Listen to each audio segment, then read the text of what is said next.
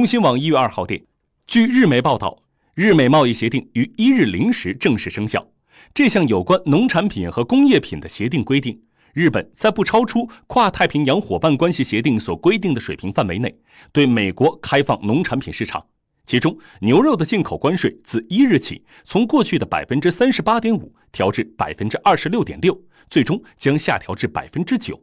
除牛肉外，猪肉百分之四点三的关税最终将降至零。